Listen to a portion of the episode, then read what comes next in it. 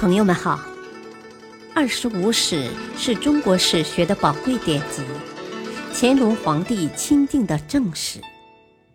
欢迎收听《二十五史珍藏版》，主编朱学勤，播讲汉乐。第四部《三国志》记事四。曹操大体上统一了北方后，建安十三年（公元208年），挥兵南下，直攻荆州。荆州牧刘表早已病瘫在床，听说曹操亲率大军来到，惊吓而死。次子刘琮率众降曹。刘备得知此消息时，曹操大军已至晚。刘备见与曹军力量对比悬殊，率部南撤。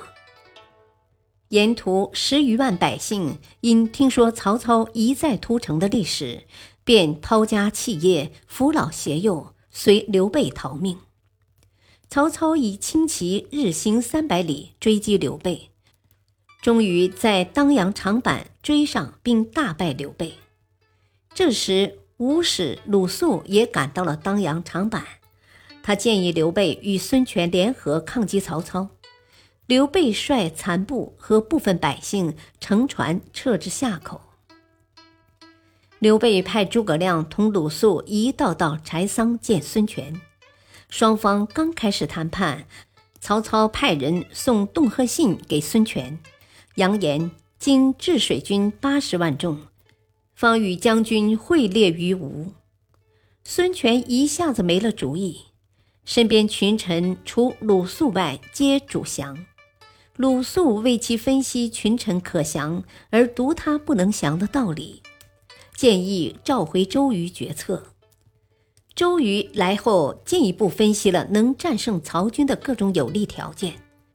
孙权于是下决心联合刘备共同抗击曹操。曹军由江陵顺江而下，在赤壁与孙刘联军相对峙。曹军实有军队二十几万人，其中十余万是刚收编的荆州降卒。孙刘联军约有五万人，人数上的绝对优势。官渡之战以来，一系列大胜及屡败刘备的历史，使曹操有稳操胜券的感觉，不免有些轻视孙刘联军。在他看来，取胜的时间已近在眼前。但正如周瑜、诸葛亮分析的那样，曹军士卒多为北方人，不习水战，到长江上与孙吴联军决战，舍长用短。曹军远道而来，不服水土，军中流行疾疫，远距离作战，供给线太长。荆州降部人心未稳，曹操后方并未安定，韩遂、马腾等仍是威胁。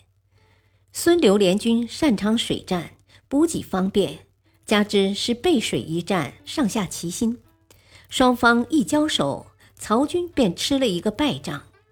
曹军这才发现不习水性的缺点，为克服此缺点，便将数艘战船首尾连接为一组。据此，联军制定了火攻的方针。吴军将领黄盖诈降。骗得了曹操的信任，由他选择了一个江面风大的时辰，率军数十艘，满载浇筑高油的干柴等易燃物，外用布帐围住，满帆向曹军水营疾驰而去。在距曹军约两里左右的地方，士兵同时点燃战船，然后弃船而去，火船分开。冲入曹军船队，立即引起江面一片大火，火势还蔓延到岸上的曹军兵营，曹军被淹死的、烧死的甚重，全军大乱，水陆指挥系统全部失灵。孙刘联军又水陆两路同时猛攻，曹操无法组织正常的抵御，只好弃掉大队人马，率少数残兵败将退守江陵。不久，惊魂未定的曹操又让曹仁守江陵，乐进守襄阳，自己退回许都。赤壁之战奠定了三国鼎立的基础，以此为转机，发展最快的是刘备。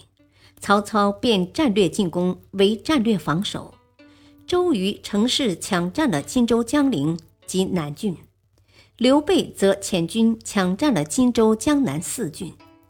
孙权在此后产生了轻视曹军的思想，亲率大军进攻曹军驻守的合肥。刘备趁机公开表奏孙权，行车骑将军，领徐州牧，自任荆州牧，驻公安。其实质是叫孙权别打荆州的主意。孙权当时的主要心思是对付曹操，即对此表示承认，还主动将妹妹嫁与刘备。建安十五年（公元两百一十年），刘备在陪妻省亲时。向孙权索要南郡，未获答复。孙权开始向胶州发展，很快占据胶州。周瑜向孙权提出攻取益州的方案，孙权要刘备联军攻取益州，刘备坚决拒绝。周瑜准备单独攻打益州，却因身染重病而死。